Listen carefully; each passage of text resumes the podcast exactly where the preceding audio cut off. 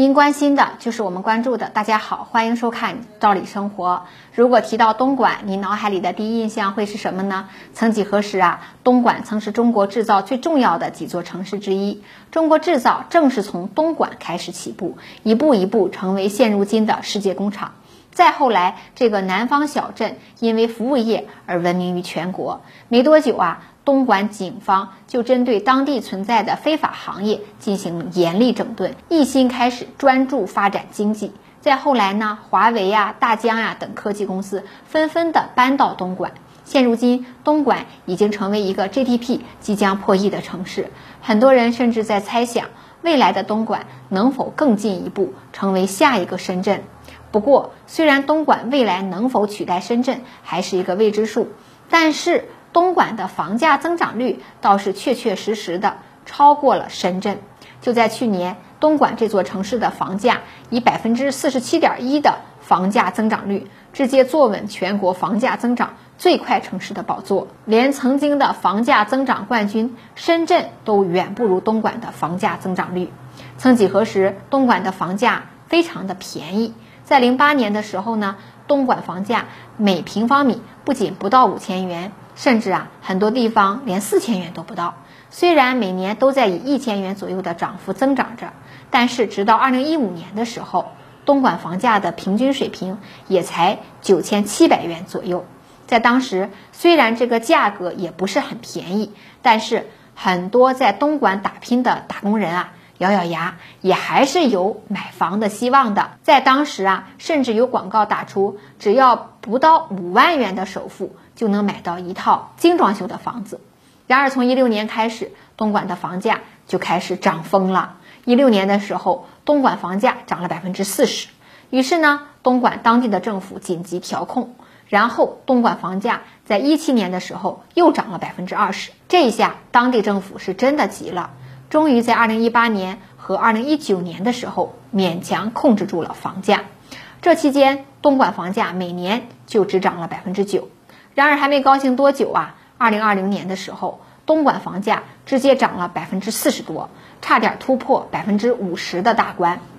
为什么东莞的房价像坐火箭一样飞速上涨呢？东莞房价暴涨的背后啊，一方面与东莞这几年的经济高速发展有关。作为新晋的一线城市，曾经的东莞是中国制造业之都，尤其是零八年之前，东莞的制造业可谓是一片光明。然而呢，零八年全球金融危机爆发后，东莞近四分之一的企业破产倒闭，数百万工人失业，大量的外企工厂离开东莞，甚至离开了中国。那这时的东莞可以说是元气大伤，差点就一蹶不振。此后呢，东莞意识到自身存在的问题，开始改变发展思路，向高新技术开始转型。开始大力的扶持民营企业的发展，让东莞呀开始实现经济的腾飞。由于东莞不断的扶持民营企业的发展，也深深的吸引到许多原本扎根在戈壁深圳的企业，尤其是像大疆和华为这样的大公司，纷纷的公开宣布要落户搬迁到东莞中去。这更是给东莞打下了一个良好的口碑，吸引到许多企业落户东莞。也因此呢，东莞房价也跟着水涨船高，开始暴涨了起来。另一方面，与旁边的深圳呢还有些关系。众所周知，深圳的房价那是相当的高，很多到深圳打工的家庭，由于买不起深圳的房子，加上东莞离深圳呢又非常的近，于是呢就选择先到东莞买一套房。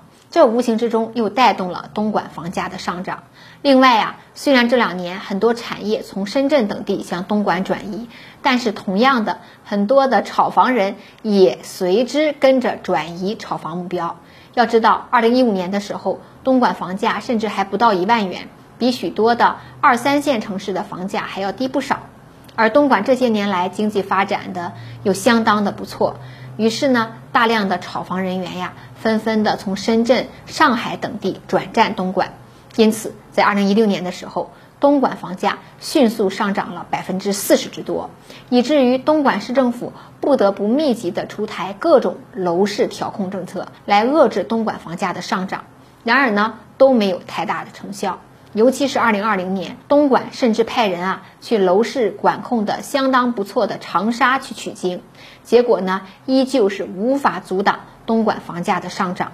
尤其是去年年末的时候，深圳啊发布了一份针对未来深圳建设的文件，其中提到未来将加快对深圳都市圈深管会的建设，这进一步刺激了东莞房地产市场的价格。于是，在今年一月份的时候呢，东莞的房价依旧在持续上涨。明明在去年年末的时候还维持在二点六万元的价格，转眼一个月的时间已经快突破三万元大关，环比增长了近百分之十二的程度，以至于啊，东莞市政府不得不继续出台政策来对东莞的楼市进行全面的收紧。正如任正非所说过的那样，高成本会削弱城市的竞争力。如果东莞房价继续飞速暴涨，恐怕很难成为下一个深圳。对于这个问题，您有什么看法？欢迎您跟我们互动和交流。我们明天见。